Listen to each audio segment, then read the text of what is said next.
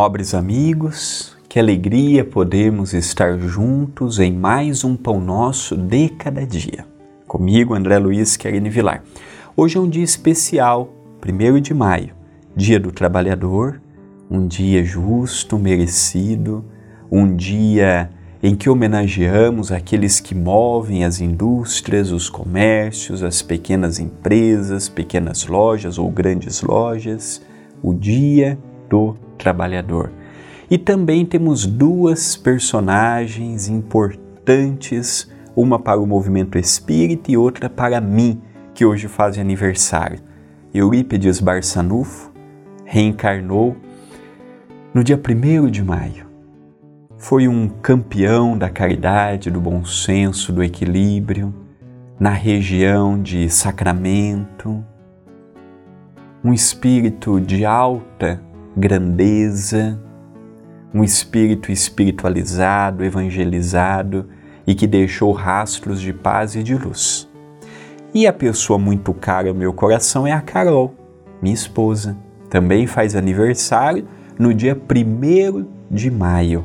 Olha que privilégio nascer no dia do trabalhador, então o aniversário dela é sempre um feriado, apesar deste ano cair num domingo.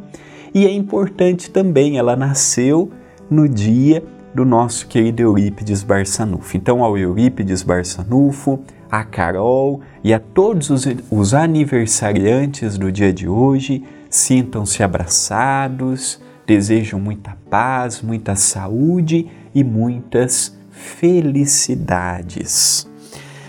Vamos ver uma frase do Espírito de André Luiz, contido no livro Sinal Verde, Lembrando que o mês de maio, só hoje que é do livro Sinal Verde.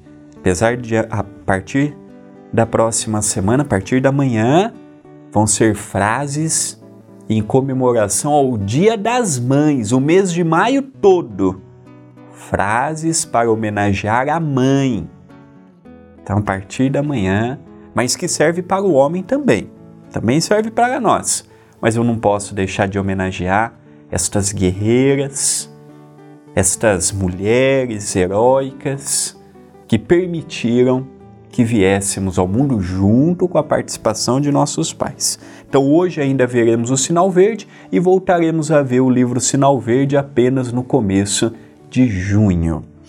Benditos quantos se dedicam a viver sem incomodar os que lhe compartilhem a existência. Felizes os que vivem em harmonia uns com os outros, sem exigências, sem colocar barreiras, sem colocar limites, sem colocar imposições, sem criar mundos e fundos. A felicidade nasce na paz de espírito quando eu estou em paz comigo, quando eu estou em paz com os meus, enquanto eu estou em paz no trabalho, no centro espírita ou no templo religioso que eu professar a minha fé. Mas André, tem pessoas que não são espíritas que acompanham o pão, o pão nosso? Tem tem católicos que me assistem, tem evangélicos que me assistem e deixam mensagens carinhosas de respeito e falam: olha, o pão nosso me ajuda. É isto que eu desejo, que o pão nosso chegue a todos que querem uma palavrinha de carinho. Então, se você, se você vive num lar de muitas imposições, de muitas coisas para ser feliz, vamos mudar. Vamos ver a felicidade nascente nas pequenas coisas.